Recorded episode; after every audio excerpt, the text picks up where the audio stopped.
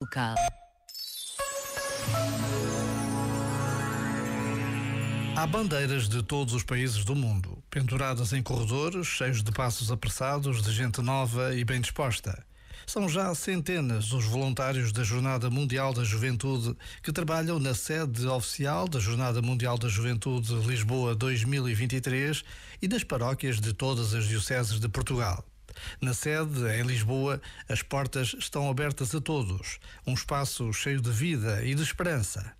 Queremos organizar uma jornada inesquecível para os jovens de todos os continentes. Queremos acolher quem chega, como os portugueses também sabem fazer.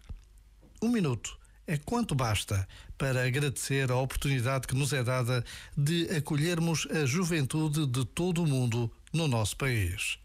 Já agora, vale a pena pensar nisto. Este momento está disponível em podcast no site e na.